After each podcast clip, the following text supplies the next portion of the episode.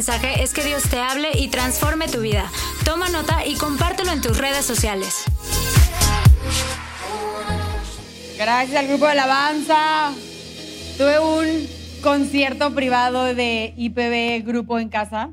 Está increíble, gracias de verdad alabanza por todo lo que hacen. Dios me ministró muchísimo, pero la verdad, iglesia, es que sí los extrañamos.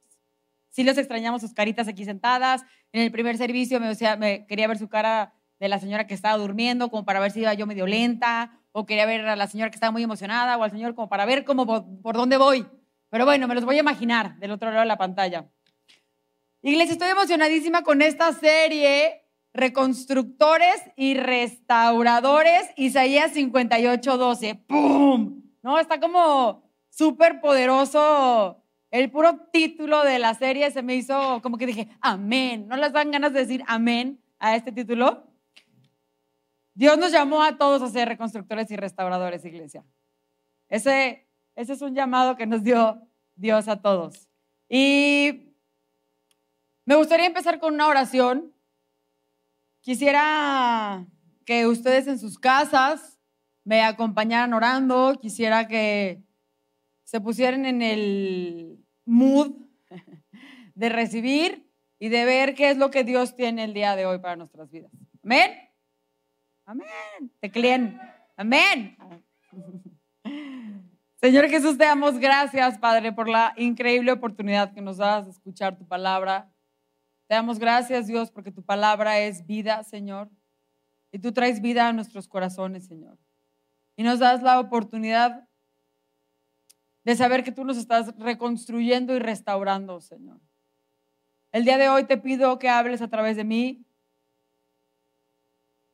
Te pido, Señor, que a través de esa pantalla, a través de esta pantalla que nos divide, Señor, a la iglesia, Señor, que estamos, yo estoy aquí, todo el equipo que estamos aquí y allá, Señor, que no exista, Señor. Que sea tu presencia la que nos une en este día, que sea tu presencia la que descienda, donde cada persona esté viendo este servicio, que descienda tu presencia ahí en donde están, Señor, y que sus vidas, Padre Santo, sean tocadas, transformadas, reconstruidas y restauradas, Señor. En tu hermoso nombre, Jesús. Amén. Amén. Muy bien, me los voy a imaginar. Para esta serie, el pastor Gabriel nos dio un versículo en el que debíamos de basarnos, ¿no? Para empezar a desarrollar el tema. Y el versículo está increíble, es 1 de Pedro 5.10. En 1 de Pedro 5.10 dice, y después, escríbanme ahí, los que están viendo ahorita en YouTube en vivo, escríbanme ahí, después. Y después de que ustedes hayan sufrido sufrido un poco de tiempo, Dios mismo, el Dios de toda gracia, que los llamó a su gloria eterna en Cristo, el Dios de toda gracia, que los llamó a su gloria eterna en Cristo, los restaurará, los hará más fuertes, firmes y estables. Amén. Me encanta este versículo porque obviamente es un versículo que nos llena de esperanza porque nos dice que Dios nos va a hacer, nos va a restaurar, nos va a hacer más fuertes, nos va a hacer más firmes y estables. Pero antes de eso, Pedro divide este versículo en dos tiempos, ¿ok? Pedro está hablando en dos diferentes etapas. Pedro dice, primero vas a sufrir y después vas a ser restaurado. O sea, Pedro no dice, mientras estés sufriendo, vas a ser restaurado, firme, bla, bla, bla. ¿Ok? Él dice, vas a sufrir y después viene lo bueno. Y a mí esto me llena de mucho ánimo en lo personal, porque iglesia, esto nos enseña que el sufrimiento es un trayecto y no un destino. El sufrimiento que tú estás pasando ahorita en tu vida, esa prueba, ese, ese valle, ese momento del sufrimiento que tú estás viviendo ahorita, tiene un fin. Se va a terminar.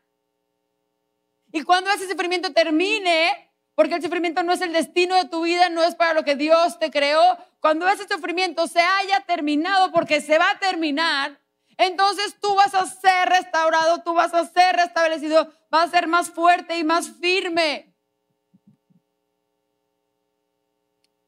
Me encanta esto porque yo me atrevería a decir que el 100% de las personas que atravesamos este planeta Tierra sufrimos.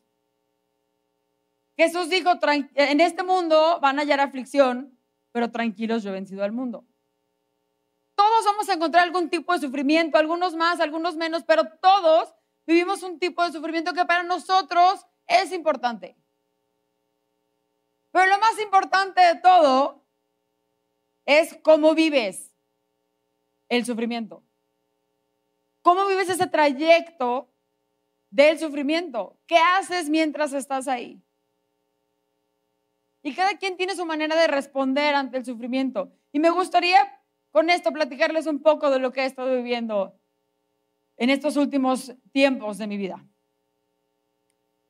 Con esto no quiero decir que yo ya que, sé exactamente cómo hacerla ni que tengo la victoria ganada de, o sea, de, en cuanto a sufrir, tengo la victoria ganada porque Jesús me dio la victoria igual que a ti. Pero, amén, esto. Pero, pero, o sea, voy a estoy pasando por un valle de sufrimiento. Estoy ahí, estoy en medio del valle, ahí estoy metida. Y me gustaría, y todavía tengo mucho que aprender, tengo grandes maestros a los cuales tengo que escuchar para seguir caminando de la manera correcta y, no darme por vencida, pero a lo largo de mi vida, yo la verdad había sufrido, las veces que había sufrido eran como consecuencia de mis propios actos. O sea, yo había sufrido como consecuencia de mis errores y de mis equivocaciones.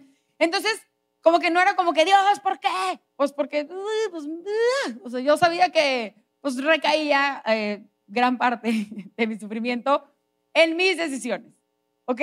Y, y aún así, Dios en su inmenso amor y en su inmensa misericordia, Él limpiaba mis lágrimas, limpiaba mis rodillitas raspadas, me tomaba de la mano y seguíamos caminando. Y me decía cuánto me amaba, y yo le decía a Él, y y sí me hacía más fuerte, firme y estable después de mis propios sufrimientos casi, casi buscados. Pero a mediados del año pasado, aproximadamente, desde el año, mi, mi, vida empezó a tomar otro, otro giro. Me empecé a ver rodeada de, de, de muchas malas noticias. Me empecé a ver rodeada de enfermedades personales como de seres amados que esas enfermedades atentaban contra sus vidas. Me empecé a ver rodeadas de pérdidas económicas impresionantes. Me empecé a ver rodeada de una pandemia, al igual que tú. Mis estructuras empezaron a, cambiar. Mis seguridades empezaron a ser como redireccionadas. Y las malas noticias en mi vida parecían apilarse como escritorio de maestro en entregas finales, que el maestro ya nada más no se le ven más que los ojitos ahí después de tanto papeleo, así sentía mi vida como una tras otra y, decía, Dios, uf, ¿qué onda? ¿Qué está pasando? ¿No? Y, y este 10 de mayo pasó lo más inimaginable en mi vida. Dios decidió que la vida de mi hermoso sobrino, que la vida de mi pixel había terminado en esta tierra. Y, fue un golpe sumamente fuerte y, y entendí que mi vida había cambiado para siempre. Entendí que mi vida desde ese momento iba a ser diferente. Y supe que acababa de conocer una nueva cara de Dios. Acaba de conocer un nuevo rostro de mi padre. Un papá valiente, un papá fuerte y firme, para el cual mi sufrimiento no era un impedimento para cumplir su voluntad en mi vida. Un padre el cual no se intimidó con mi dolor para llevar su obra a cabo. Y me habló en un, en un, lenguaje que yo nunca había hablado en ese lenguaje con Dios. nunca así de profundo, en ese lenguaje tan profundo del sufrimiento. Y la verdad me empezaron a atacar muchas cosas en mi mente. Pero entendí que Dios en su soberanía, en su grandeza, en su inmenso amor, Él había tomado la decisión que Él sabía que era la correcta para, para mi vida y para la vida de mi familia. Y, en su inmenso amor, Dios lo cubría todo. Dios podía, podía cubrir mi sufrimiento, cubrir el sufrimiento de mi familia, podía cubrirnos, porque su amor es tan inmenso que nos cubre. Y ese inmenso amor podía cubrir mis quejas disfrazadas de preguntas. No sé si tú las has hecho, una queja pregunta a Dios de por qué, ¿no? Pero no es porque Dios, explícame la física cuántica, no, o sea, es por qué. ¿Por qué a mí Dios? ¿Por qué mi familia? ¿Por qué mi sobrino Dios? ¿Por qué? ¿Qué está pasando? Y en su inmenso amor, Dios sabía las preguntas que iban a ser lanzadas como flechas hacia Él. ¿Qué pasó? ¿Dónde estabas?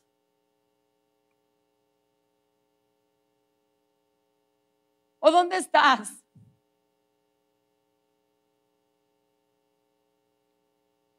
Y había una, algo muy frecuente que me estaba como atormentando en mi cabeza. Había una, una pregunta muy, muy fuerte y, y, y yo decía, Dios,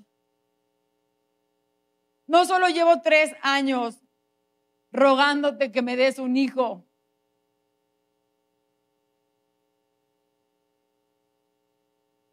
ahora decidiste llevarte a uno que era como un hijo para mí.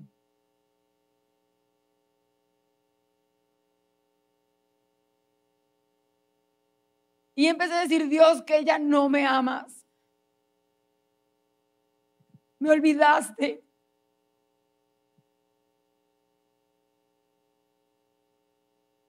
Me guardaste en un cajón, Dios. ¿No te acuerdas de mí, Dios? Soy Pamela, soy yo, soy tu hija.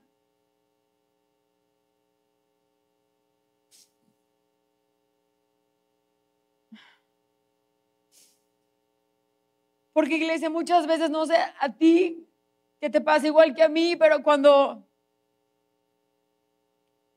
cuando sufrimos, cuando estamos pasando por ese valle de sufrimiento, tendemos a creer que Dios nos ha olvidado. Tendemos a creer que Dios ya no está con nosotros, que sus planes y sus promesas eran mentira. Que eso que una vez que alguien nos dijo no es cierto, a mí Dios me olvidó, porque tendemos a no reconocer el lenguaje del sufrimiento como un lenguaje de Dios. Y el sufrimiento se convierte en una piedra de tropiezo para muchos de nosotros. Los mismos discípulos no supieron reconocer a Jesús en esa cruz. No lo pudieron ver qué, cómo el Mesías en una cruz, el Hijo de Dios muriendo de una manera tan trágica. ¿Cómo puede ser que el Hijo de Dios muera así? No sé si has escuchado esta pregunta como yo, pero ¿cómo puede ser que si Dios es tan bueno, permita tanta maldad en este mundo? ¿Cómo puede ser que si Dios me ama, se haya muerto mi papá, mi mamá, si Dios me ama, cómo puede ser que no tenga trabajo? ¿Cómo puede ser que si Dios me ama, yo estoy sufriendo tanto? ¿Cómo puede ser? Entonces Dios no es tan bueno.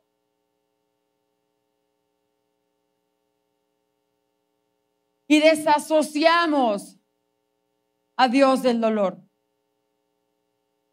Desasociamos a Dios del sufrimiento. Y creemos que si hay dolor, entonces no hay Dios. Iglesia, no podemos estar más lejos de la realidad. El símbolo mismo de nuestra fe es una cruz un elemento de tortura. en el que muchos creyeron ver a nuestro Salvador derrotado. Ese elemento de tortura, esa cruz que a veces nos colgamos en el pecho, que yo tengo tatuada en mi brazo, es el símbolo más grande de que Dios empatizó en tu sufrimiento y en el mío. Es el símbolo más grande de que Dios empatizó con la humanidad en el sufrimiento. Como dice Philip Yancey, dice, Dios se involucró en la trama del sufrimiento de la humanidad. Y se involucró con un propósito, iglesia. Jesús siendo Dios todopoderoso, decidió envolverse en la trama del sufrimiento de la humanidad. Decidió envolverse en nuestros sufrimientos y en nuestras limitaciones. Él se identifica, escúchame por favor. Él se identifica con lo que tú estás pasando. Él no te tiene ahí solo pasando por el valle de sufrimiento. Él está contigo, Él se identifica contigo, Él sabe por lo que estás pasando y Él tiene la respuesta para caminar contigo, para caminar contigo ahí en victoria y sacarte de ahí en victoria. Él tiene la respuesta, Él ya lo hizo.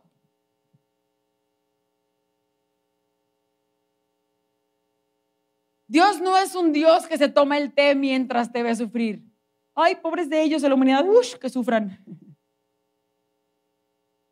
Dios no solo nos dio teorías acerca del sufrimiento. Él no dijo, mira, si sufres, entonces, uno, ve a la iglesia, dos, ve al psicólogo, tres, ¿no? O sea, Dios no solamente dio teorías de cómo pasar el sufrimiento, Dios se dio a sí mismo. Dios se entregó a sí mismo para que tú y yo, hoy que estamos pasando en un valle de sufrimiento, podamos tomarnos de su poder, podamos sentir que vive en nosotros, podamos agarrarnos de esas promesas y decir, ok, voy a caminar por este valle y voy a salir victorioso porque Dios tiene algo grande para mí porque Él ya pagó el precio.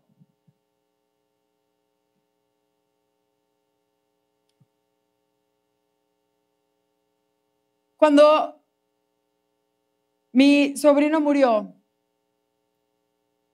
Mi oración más grande era por mi hermano y por mi cuñada. Cuando recibimos la noticia, mi oración más grande era por mi hermano y por mi cuñada y, quería orar. Y quería orar y, y oraba y Dios bendícelos y Dios guárdalos, pero en realidad, iglesia, no sabía qué pedir. No tenía las palabras exactas, no tenía el verbo, el adjetivo, no tenía el don, no, sabía decir Dios, ¿qué, qué pido? ¿Qué pido por mi hermano? Que acaba de ver a su hijo morir, ¿qué pido? ¿Qué necesita Dios? Y de repente pensé y dije, Dios, dale lo mismo que tú usaste cuando viste a tu hijo morir. Dale lo mismo, esa esencia de ti, a esa esencia, Señor, que tú te llenaste. Al ver a tu hijo morir, Señor, llena a mi hermano y a mi cuñada, Dios. Llénalo, Señor. Espíritu Santo, te lo ruego. Levanta a mi hermano y a mi cuñada como levantaste a Jesús de la muerte, Dios, levántalos. Iglesia, porque nuestro Dios es más vida que teoría. Nuestro Dios es vida. Lo que Él hizo al venir a la tierra trajo vida, trajo vida que se ve reflejada en nosotros para que la utilicemos en estos tiempos. Pero ¿qué nos pasa, iglesia? ¿Qué nos pasa muchas veces? No sé tú, pero cuando estamos ahí en el sufrimiento, cuando, estamos, cuando vemos que tenemos, estamos arrinconados y ves el sufrimiento enfrente de ti y ves el fuego abajo de ti y, y la verdad nos tiemblan las patitas. No queremos pisar, no queremos pisar el fuego y no queremos quemarnos y no queremos pasar por ese valle de sufrimiento y, nos agarramos como gatos ¡ah! de la pared para no, para no sufrir. Porque la verdad, iglesia, es que estamos enseñados a no sufrir y está bien. lo entiendo. No digo que metes la mano al fuego eh, para quemarte. Pero estamos enseñados a no sufrir y no queremos hacerlo, no queremos sufrir. O sea, ¿cuántas pastillas no hay para enflacar para que no nos dominemos de la boca y nos pongamos a dieta y, muramos a nuestra carne, nuestro apetito? ¿Cuántos divorcios rápidos expresa a los 3 o 5 años porque no quieres, porque no quieres eh, sacrificar de ti para que el otro crezca? Y no te estoy diciendo que te hagas masoquista y que vayas a sufrir, ah, sí, sufro por... No, o sea, no, entiéndanme. Ni te estoy diciendo que esta es la respuesta perfecta para que vayas y busques a la pareja que sabes que no te conviene y te cases con ella y digas, ay, es por lo que voy a sufrir. No. Pero ¿qué pasa cuando el sufrimiento te escoge a ti? ¿Qué pasa cuando Dios pone el camino de sufrimiento en tu vida? Y no tienes para dónde correr. Lo tienes que pasar. ¿Cómo vives ese trayecto del sufrimiento? ¿Qué haces? ¿Cómo actúas? ¿A quién corres? Porque déjame te digo algo, iglesia.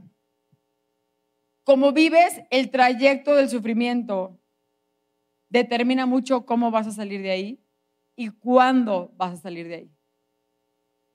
Lo que tú haces durante este caminar, este, esta parte de tu vida, determina cómo, cuál va a ser el fruto de esto.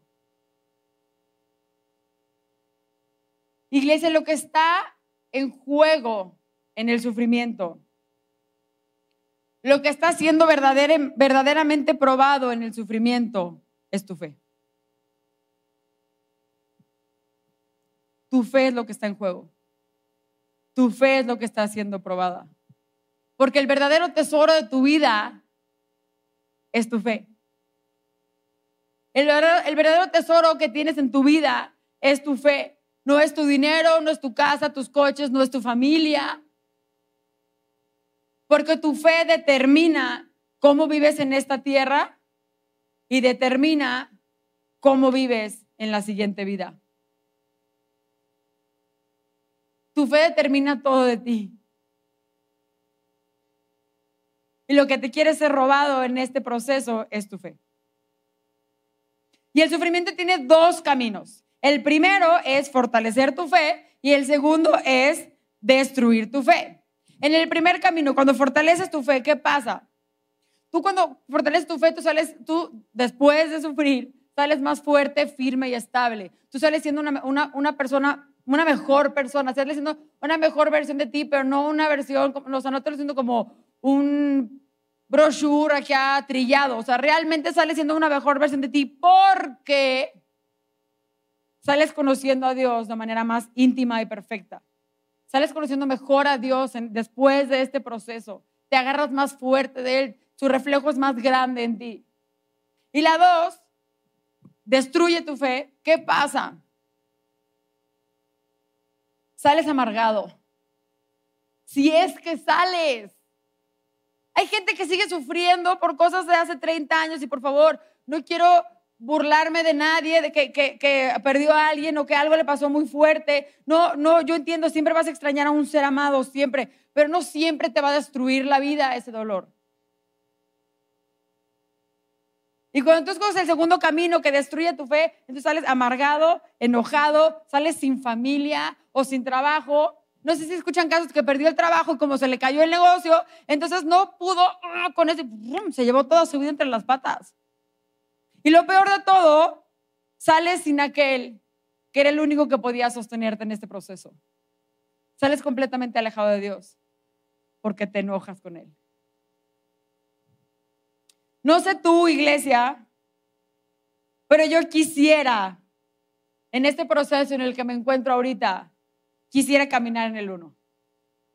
Quisiera salir fortalecida de mi fe. Así que vamos a aprender del número uno, non plus ultra. Vamos a aprender de aquel que nos enseñó a hacerlo. Vamos a ver cómo lo hizo Jesús. Y en Isaías 53, se escribió varios, varios, varios, varios años antes de que Jesús viniera a la tierra. Y Isaías está profetizando de quién es Jesús. O sea, quién es ese Mesías que va a venir. O sea, está hablando exactamente de Jesús, pero cientos de años antes de que pasara. Y esto nos muestra que Jesús sabía exactamente a lo que venía a la tierra. Jesús sabía cuál era su destino final, el, por el cual venía a la tierra. ¿Ok? Y dice, Isaías 53, despreciado y rechazado por los hombres, varón de dolores, hecho para el sufrimiento. Él fue traspasado por nuestras rebeliones y molido por nuestras iniquidades. Sobre él recayó el castigo, precio de nuestra paz. Y gracias a sus heridas fuimos sanados. Todos andábamos perdidos como ovejas. Cada uno seguía su propio camino. Pero el Señor hizo recaer sobre él la iniquidad de todos nosotros. Pero el Señor quiso, escríbeme ahí, quiso. El Señor quiso quebrantarlo y hacerlo sufrir. Y como Él ofreció su vida en expiación, escribe ofreció, y como Él ofreció su vida en expiación, será eh, será su descendencia prolongada sus días y llevará a cabo la voluntad del Señor. Después de su sufrimiento verá la luz y quedará satisfecho. Por su conocimiento, mi siervo justo justificará a muchos y cargará con las iniquidades de ellos. A mí me encanta como aquí dice que Dios quiso hacerlo sufrir y Jesús aceptó. Dios hizo un plan y le dijo, hijo, mira, vamos a ver esto, cómo va a pasar, vamos a, restaurar a la humanidad con nosotros, vamos a acercarlos a nosotros. Este es el plan. Vas a dejar el trono, vas a dejar esta, esta gloria, vas a dejar este, el cielo y te vas a ir a la tierra, vas a estar 33 años en un cuerpo humano y vas a sufrir una cruz. Y Jesús dijo, ok. Jesús confió en el plan del Padre para su vida. Jesús confió en la visión de Dios hacia su vida. Al igual que tú y yo, iglesia, tenemos que confiar en la visión de Dios hacia nuestras vidas. Lo que te está pasando ahorita está dentro del plan de Dios, por más duro que se escuche. Lo que estás viviendo ahorita está dentro del plan de Dios para tu vida. No es causa de un destino caprichoso que te quiere destruir. Dios tiene algo más grande, Dios tiene algo más poderoso, Dios te quiere llevar a un lugar mejor, Dios te quiere restaurar, Dios te quiere reconstruir. Por lo que estás pasando ahorita es el plan que Dios tiene para ti. Porque tienes que pasar por ahí para llegar a lo mejor, a lo perfecto.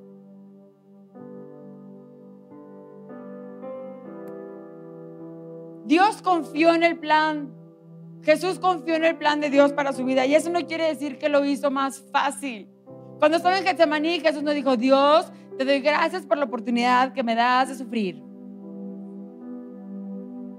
Jesús dijo, si puedo no hacer esto, Dios. Lo dijo tres veces. Y entendió el silencio de Dios. Y se acordó de la visión de Dios para su vida y dijo, voy. Lo hago Dios. Camino Dios. Veo el sufrimiento que está delante de mí, lo veo, sé lo que viene, sé, ya sabía a lo que venía. Tengo este sufrimiento, tengo esta cruz enfrente de mí, pero Señor, la tomo, la camino, Señor, porque después de esta cruz, cuando haya terminado, cuando todo haya sido consumado, Dios, tú vas a ser glorificado, tú vas a ser exaltado, la tierra va a ser reunida con su creador. Yo voy a estar sentado a tu diestra, Padre, voy a ser coronado. Camino, camino el plan que tienes para mi vida porque confío, Dios, en tu visión. Igual tú y yo, iglesia, tenemos que confiar en esa visión. Pon tus ojos en el futuro. Pon tus ojos en tus promesas. No te distraigas. que el sufrimiento no te distraiga. Confía en el plan que Dios tiene para ti. Es un plan perfecto hecho por el creador de todo. Pensó en ti y él creyó que esto era lo correcto para tu vida. Confía en el proceso. Confía que Él tiene la palabra final sobre tu vida. Después de que Jesús murió, Dios convirtió esa cruz, ese elemento de tortura, en la victoria final sobre la muerte y el pecado. Dime tú que no puede reconstruir en tu vida.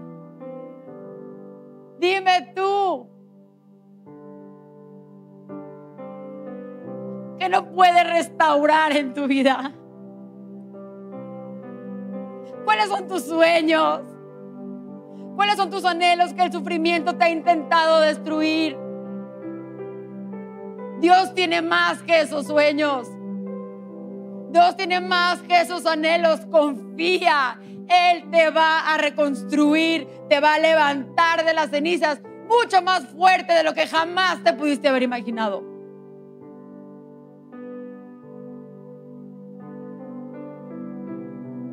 Solo tienes que permanecer.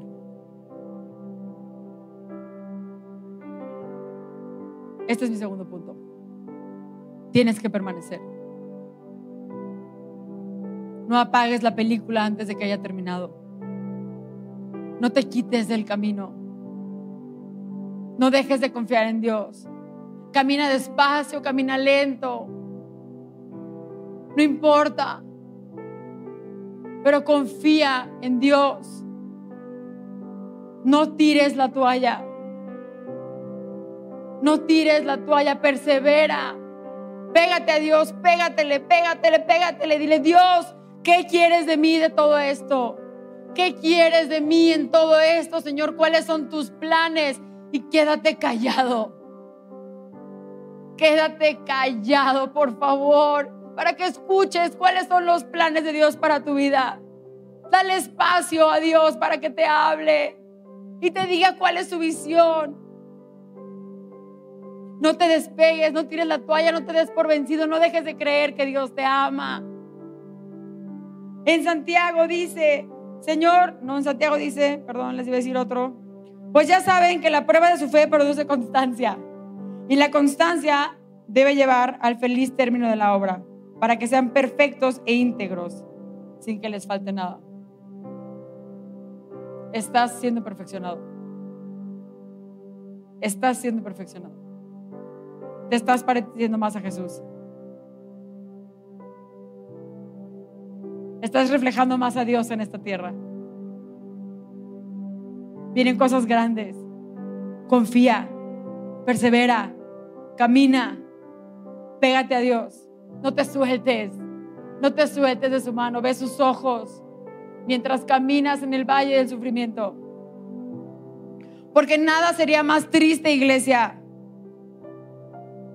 Nada sería más triste que vivieras este proceso que todo fuera tirado a la basura. Nada sería más triste que estuvieras teniendo tanto dolor, esas lágrimas, esas cosas que sientes que literalmente te perforan el alma, ese dolor que te sofoca, todo lo que estás pasando, todo lo que estás viviendo, para nada, para que salgas peor, para que tengas el pretexto perfecto para pecar. En Isaías 26 dice, tuvimos dolores de parto, sufrimos, estuvimos ahí batallándole y ¡ay, nos dolió, Señor! Y estábamos ahí, estábamos sufriendo y cuando dimos a luz, dimos a luz viento. Luego dice, no nos nacieron los habitantes del mundo. Todo mi dolor no sirvió para nada. Todo mi sufrimiento no sirvió para nada.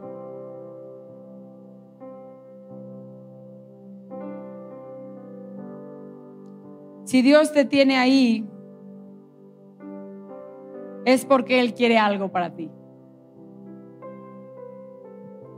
Si Dios te está pasando por ese valle del sufrimiento, es porque Él tiene cosas grandes para tu vida. No te tiene olvidado, no te dejó de amar. Su visión sobre tu vida no se ha perdido. Su visión sobre tu vida es más grande de la que tú te puedes imaginar. Dios no se conforma, Dios no se limita, a Dios no le da miedo. Él tiene algo sumamente grande para tu vida. Y si tú como yo estás pasando por este valle, te animo a que por encima de tu sufrimiento pongas la visión de Dios, sigas caminando, no te des por vencido. Y en un punto vas a llegar a la meta que Dios puso enfrente de ti. Así que iglesia, me encantaría orar hoy por dos personas. Dos tipos de personas. Si tú no has recibido a Dios en tu corazón y, y, y para ti el sufrimiento ha sido un impedimento para creer en, en Dios, te pido que hoy quites esa barrera que has puesto entre tú y Dios y le des una oportunidad a Dios para consolarte, para levantarte y para restaurarte. Que quites esos tabús y que quites esos pensamientos que te han marcado por años. Y que le des una oportunidad a Dios de sentirte amado. Porque Él ya murió por ti en esa cruz. Él ya te enseñó el camino del amor. ¿Lo quieres tomar? ¿Quieres extender tu mano a esa paz? ¿Quieres extender tu mano a esa restauración? ¿Quieres salir mejor de esto? Tómate de la mano de Jesús. Y te invito a que hagas esta oración conmigo. Señor, te doy gracias por lo que hiciste en esa cruz. Te doy gracias, Dios, porque tú moriste por mí en esa cruz. Porque tú tienes un plan perfecto para mi vida. Porque tú me pensaste y sonreíste. Te pido Dios que me ayudes a creer cada día más en ti. Te pido que me des fe para saber con certeza que eres real y que nada se sale de tus manos. Y en este momento, Dios, te acepto como mi Señor y Salvador y la luz que guía mi camino. Y ahora quisiera, me pasé muchísimo, qué pena, orar por los que están en este valle igual que yo, en este trayecto del sufrimiento y más que orar, quiero desearles desde el fondo de mi corazón que se tomen de la certeza de que Dios los ama. Se tomen de la realidad, de la certeza de que Dios está caminando con ustedes. En cada paso que dan, cada día, cada minuto, Dios está ahí. Dios está ahí. No te ha soltado, no te ha olvidado te ama y tiene algo muy, muy, muy grande para tu vida. Y que la paz de Dios que sobrepasa todo entendimiento llene su mente, su cuerpo y su espíritu. Que Dios los bendiga.